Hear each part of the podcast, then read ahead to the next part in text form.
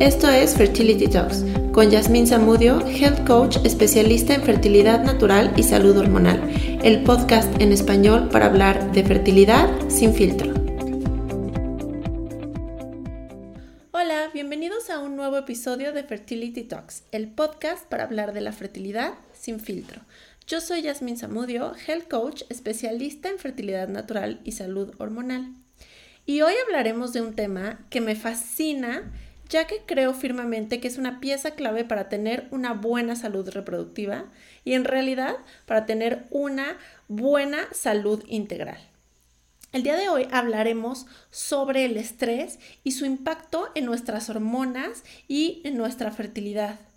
Hoy estamos viviendo tiempos que posiblemente jamás estuvieron en nuestro pensamiento. Tiempos de incertidumbre, de estrés, de ansiedad por no tener claridad de lo que sucede frente a una amenaza mundial de salud como lo es el COVID-19. Y es por eso que decidí hablar de este tema el día de hoy. Independientemente de donde nos encontremos, Seguramente estamos viviendo con un nivel de estrés o ansiedad superior al que tenemos normalmente y quiero platicarles un poco de esto y del impacto que esto genera en nuestra salud en general y por supuesto en nuestra fertilidad. Empecemos por entender un poco que nuestras hormonas son como una orquesta. Cada hormona de nuestro cuerpo está conectada a otra y tiene un efecto sobre ella creando así una red inmensa entre todas y generando efectos que pueden producirse en cascada. Las hormonas tienen un efecto generalizado en nuestra salud mental, física y emocional. Y cuando existe un desbalance en alguna de estas, se puede proyectar en muchos desequilibrios mucho más profundos en todo nuestro organismo. De hecho, existen estudios que demuestran que las hormonas sexuales tienen un impacto en áreas del cerebro que regulan nuestro estado de ánimo, nuestro comportamiento e incluso nuestras capacidades cognitivas. También, cada día hay más evidencia científica de cómo los factores de estilo de vida pueden alterar el equilibrio hormonal, como por ejemplo nuestra nutrición, la exposición a a contaminación ambiental o eh, el estrés crónico. Y bueno, este es el tema al que ahorita vamos a profundizar. El estrés y cómo nos afecta en la regulación de nuestras hormonas diariamente.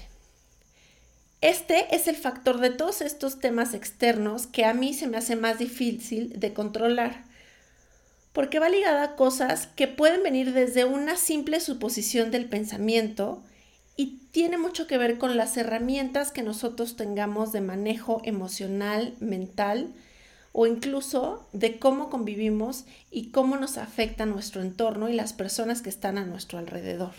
Sin embargo, el estrés afecta de forma directa nuestra salud hormonal y nuestra salud en general. Se ha comprobado que tiene un impacto en nuestra digestión, y todo lo que de ahí se desprende. Recordemos que nuestro intestino es nuestro segundo cerebro y es uno de los pilares de nuestra salud integral y por supuesto de la fertilidad. Otro episodio hablaremos con mucha profundidad de la salud intestinal y todo lo que tiene que ver con nuestra salud en general y la fertilidad. El estrés también impacta en nuestra función mitocondrial, inhibe la capacidad que tienen nuestras mitocondrias de generar energía y eso impacta en cada célula de nuestro cuerpo, literal oxidándonos por dentro y disminuyendo ese combustible que necesitamos generar para hacer todas las funciones que debe realizar nuestro cuerpo cada día. El estrés también afecta a nuestro sistema inmune. Hoy en día todo lo que queremos hablar y todo lo que queremos saber es cómo mejorar y fortalecer nuestro sistema inmune ante la situación que estamos viviendo con el coronavirus. Y el estrés tiene un impacto directo en nuestra función eh, inmunológica. Así que referente específicamente a este tema del COVID-19 es muy importante que no nos sobreexpongamos a todo este tema de información que hay en todos los medios de comunicación eh, a la palma de nuestra mano porque esa sobreinformación genera ansiedad, genera estrés y ese estrés debilita nuestro sistema inmunológico. Entonces se vuelve un círculo vicioso que nos sobreexpone incluso al mismo virus. Y bueno, por último, el estrés también tiene un impacto directo en la expresión genética. Entonces es muy importante que entendamos que el estrés puede afectar nuestra fertilidad y por eso se considera la causa número uno de fertilidad no médica, es decir, que no sea una razón física específica como eh, tener ovario poliquístico, miomas, una trompa tapada, varicocele, etc., es la causa número uno de problemas de fertilidad en el mundo no médica. Entonces necesitamos prestarle más atención y darle la importancia que tiene a este tema y, y entender más o menos de dónde viene o qué es lo que genera este estrés que acabamos ahorita de medio satanizar, ¿no? Entonces, primero que nada hay que entender qué es el cortisol, qué es esta hormona que se genera a través del estrés. El cortisol es esta hormona que nos ayuda a enfrentar los desafíos de la vida y nos ayuda también a liberar glucógeno y a contrarrestar la inflamación a nivel celular. Ojo, la inflamación es uno de los principales detractores de la fertilidad y es la iniciación de diferentes eh, temas como em, problemas autoinmunes, problemas como endometriosis, miomas, etc. Entonces eso es bien, bien importante. También es necesario que entendamos que está bien liberar cortisol, tiene una función y existe para algo y por un tiempo pequeño está bien, pero cuando nosotros tenemos continuamente a niveles sostenidos, el cortisol literalmente va desgarrando gradualmente nuestro cuerpo. Es un elemento de verdad esencial, es sin el que no podemos vivir, es el que nos ayuda a levantarnos por la mañana. Cuando nosotros nos despertamos tenemos una bomba y un shot de cortisol por las mañanas. Es una hormona que también va ligada a los ritmos circadianos y que otro en otro episodio también hablaremos más a profundidad de los ritmos circadianos y cómo afectan nuestras hormonas. Pero tenemos eh, que entender que el balance es lo más importante. Como siempre les digo, hay que vivir en balance. Entonces no podemos vivir sin cortisol, no hay que satanizarlo al 100%, es importante para las funciones adecuadas de nuestro cuerpo, pero no debemos de vivir en una sobreexposición al cortisol y eso lamentablemente es lo que pasa en nuestro ritmo de vida y nuestro estilo de vida actual. Cuando vivimos un momento de estrés, nuestras glándulas suprarrenales producen mucho más cortisol. Y entonces el cuerpo y el cerebro captan que están en un momento de estrés, de huida, de lucha.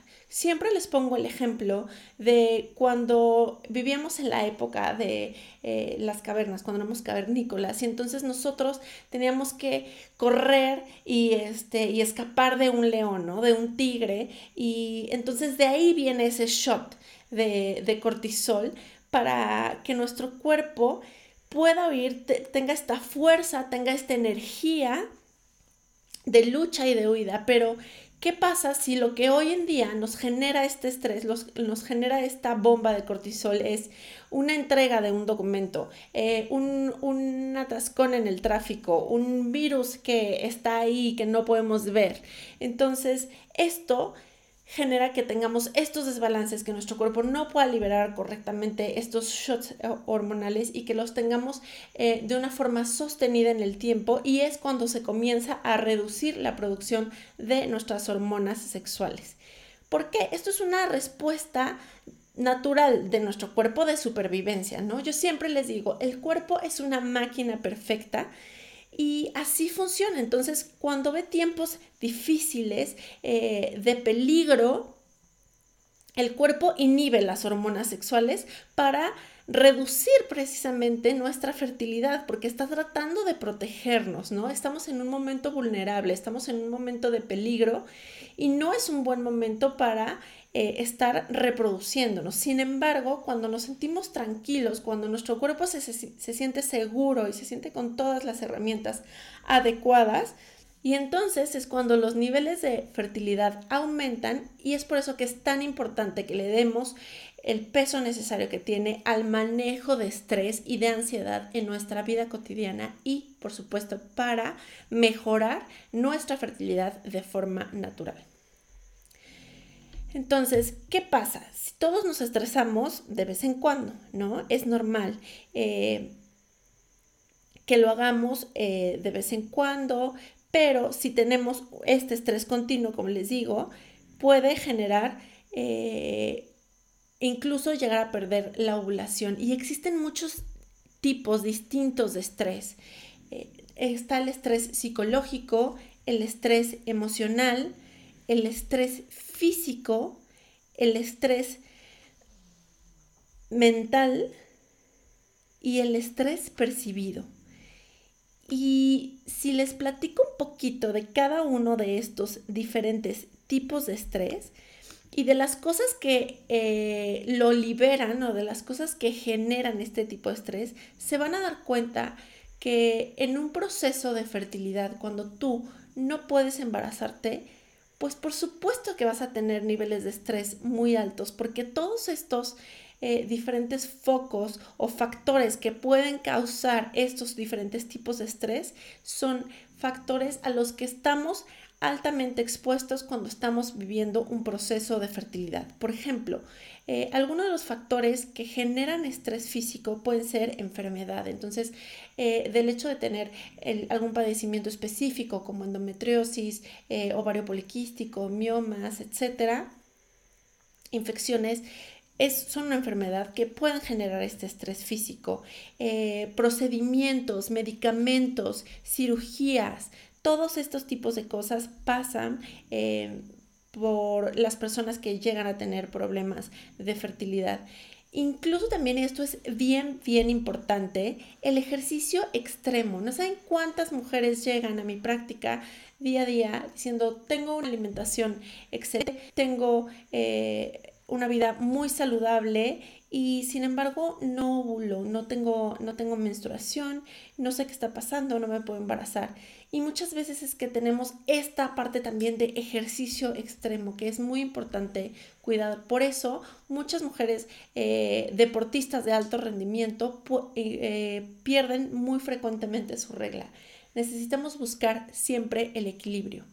Algunos factores, por ejemplo, de estrés mental puede ser el aislamiento, la sobrecarga de información, la incertidumbre, la presión de tiempo, la falta de control, eh, las dificultades en una relación. Entonces, por ejemplo, todos estos factores los vive una persona o una pareja que está pasando por un proceso de fertilidad. El aislamiento de las personas que tienen hijos, la sobrecarga de información de querer saber y querer investigar y encontrar a toda costa una respuesta o, o, una receta mágica para lograr eh, embarazarnos, la incertidumbre de no saber dónde estamos parados ni cómo vamos a poder lograr el embarazo, la presión del tiempo por la edad, por la familia, por la cultura, la falta de control. Este es un tema importantísimo y del cual prometo hacerles uno, dos o incluso tres episodios, porque la falta de control es clave, ¿no? La necesidad de control de las personas y la ansiedad y el estrés que genera esta falta de control sobre las cosas. Y por ejemplo, también eh, el dolor, la preocupación, eh, la frustración, la ansiedad, todos esos son del tipo emocional. Todos estos sentimientos los pasamos por un proceso de fertilidad, la rabia, la ansiedad, la frustración, el enfado, la preocupación, el dolor, la desesperanza, el aburrimiento, la paranoia y el fracaso. Todos. Una pareja que ha pasado por un proceso de fertilidad y ha tenido más de dos resultados negativos ha pasado por todos estos sentimientos. ¿Cómo no van a tener unos biomarcadores de estrés alto. Es súper importante. Y por último, el estrés percibido, que es ese estrés que se genera de las demandas que nosotros sentimos que las otras personas o que incluso nosotros tenemos sobre nosotros mismos. Es esa presión social, es esa, ay hijita, ¿cuándo me vas a hacer abuela? Ay amiga, embarázate para que nuestros hijos tengan la misma edad. Eso es lo que genera el estrés percibido. Y ahí tan importante, por eso es tan, tan importante, y lo reitero una y otra vez, el tener un tratamiento integral, holístico de la fertilidad. No podemos tratar de encontrar eh, nuestra salud y potencializar nuestra salud reproductiva con una píldora mágica, con un suplemento mágico, con un superfood mágico. Necesitamos entender que es un todo. Nuestra salud reproductiva y nuestra salud integral es un todo y necesitamos verlo así para que todos estos factores de estrés que tienen que ver y que nos están afectando directamente, sepamos manejarlos y tengamos las herramientas adecuadas para eh, manejarlos de la mejor forma y disminuir estos biomarcadores. Porque, pues, ¿qué pasa? De hecho, hay eh, hay estudios que revelan que, por ejemplo, las mujeres que están pasando por un proceso de infertilidad tienen los mismos niveles de ansiedad y depresión de mujeres diagnosticadas con cáncer o con eh, SIDA. Es algo muy fuerte. Y entonces, cuando tenemos estos niveles de ansiedad, de depresión, de estrés altos, se comienzan a crear estos círculos viciosos que no dejan que podamos aumentar nuestra fertilidad, que podamos mejorar nuestra salud reproductiva y vivir en un estado óptimo de salud, que es el que nos va a llevar a lograr el embarazo. De hecho, varios estudios recientes han encontrado un vínculo entre los niveles altos de estrés en las mujeres y su menor posibilidad de embarazo. Por ejemplo, mujeres cuya saliva tenían niveles altos de una enzima que marca el estrés, que es la alfa amilasa, tardaron aproximadamente 30% más en quedar embarazadas a las que tenían un menor biomarcador de estrés. Entonces, es muy importante que, entendamos esto, ¿no? Y dicen, ok, bueno, yo, ok, ya, ya lo entendimos, ya entendimos que estresarnos es de lo peor que podemos hacer para nuestra salud reproductiva, pero ¿qué podemos hacer para manejar este estrés? correctamente y evitar que tenga un impacto de desbalance en nuestras hormonas y que disminuya nuestra fertilidad. Bueno, pues es bien importante que tengamos eso, un tratamiento integral de nuestra salud de forma holística. Entonces, algo que nos puede ayudar y que está científicamente comprobado en muchísimos estudios es la actividad física. Recuerden, el ejercicio tiene muchísimos efectos beneficiosos para la salud. Eh, entre los cuales está la disminución de los niveles de estrés, ayuda a oxigenar mejor, a liberar endorfinas y neurotransmisores que ayudan a bajar los niveles de estrés y siempre con moderación, como ya lo platicamos, para no generar un estrés físico. practicar algún, algún ejercicio cardiovascular de 4 a 5 veces por semana es excelente para mejorar nuestros niveles de estrés y también para mejorar el sueño. El sueño también es otra parte vital para manejar correctamente nuestro estrés. Nuestro cuerpo necesita parar, descansar, recargar, depurar, regenerar para poder funcionar adecuadamente y el sueño es el que nos permite realizar todos estos procesos. Cuando nosotros dormimos menos de 7 horas aproximadamente, es cuando se genera un efecto negativo en nuestro eje hipotálamo hipofisario adrenal que es el que controla la gran mayoría de nuestras hormonas reproductivas, además de nuestro metabolismo, digestión y nuestro sistema inmune. Así que genera que suba el cortisol por la mañana y que normalmente tenemos un, un ponche en la mañana al despertar y luego baja, descendiendo a las dos o tres horas. Sin embargo, si no dormimos adecuadamente, este estrés se queda sostenido, este cortisol se genera, se queda sostenido y no baja hasta altas horas de la tarde, lo que genera que este, tengamos un desbalance y una sobrecarga de estrés. Entonces el sueño también es muy importante y ahí está ligado a el tema del ejercicio.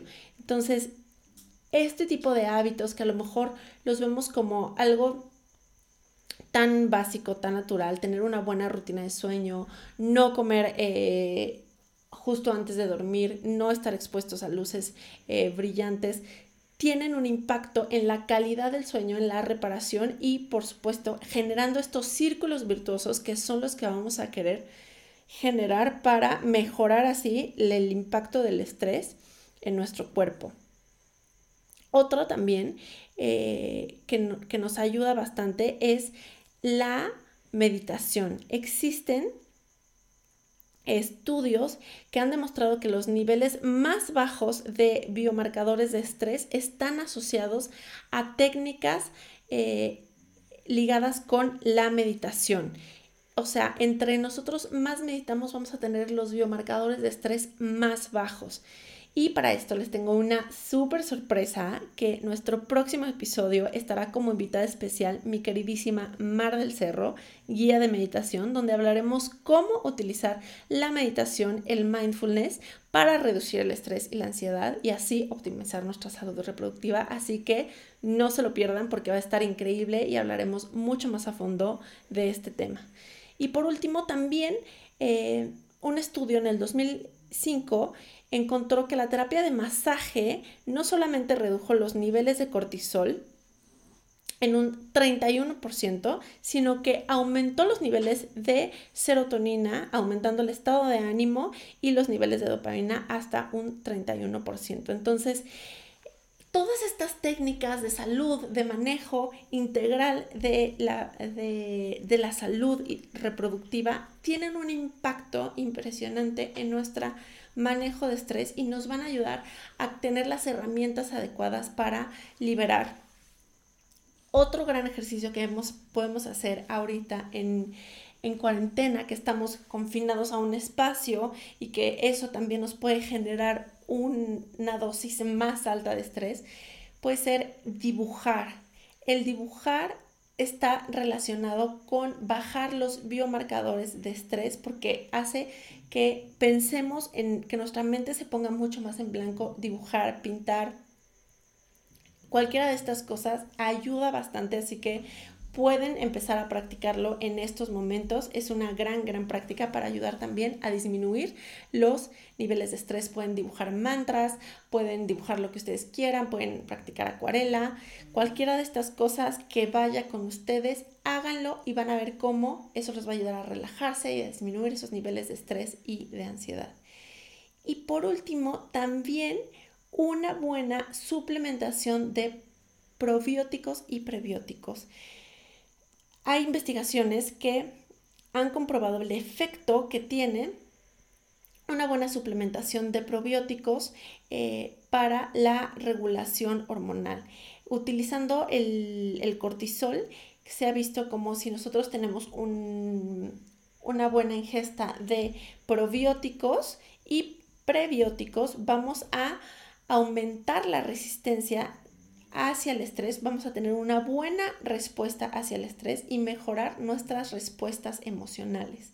Entonces, también una buena alimentación, por supuesto, y una buena salud intestinal, como ya lo hablamos en un inicio y después habrá otro episodio específicamente de eso, pero una alimentación baja en azúcares, eh, baja en, alimentos procesados va a ayudar a que tengamos una buena microbiota intestinal y eso va a mejorar eh, y va a reducir incluso los niveles de estrés y va a reducir pensamientos negativos asociados a un estado de ánimo bajo o triste, ya que el papel de la microbiota intestinal en el estrés y las respuestas emocionales va directamente ligado. Por eso es tan importante nuestra salud gastrointestinal, por eso es tan importante lo que comemos, porque somos lo que comemos y también lo que podemos asimilar. Y eso se ve reflejado no solamente en nuestra piel, se ve reflejado en nuestra salud, en nuestra energía, se ve reflejado en nuestros niveles de estrés. Así que, bueno, espero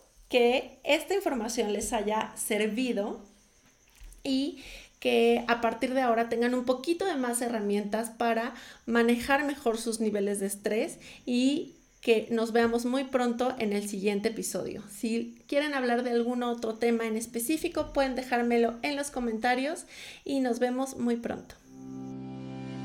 Gracias por escuchar Fertility Talks. Te recuerdo que puedes encontrar más información en mi página web www.hellcoachjazz.com y te invito a seguirme en mis redes sociales arroba hellcoachjazz en Instagram y Facebook, donde diariamente comparto información para quitarle el filtro a la fertilidad.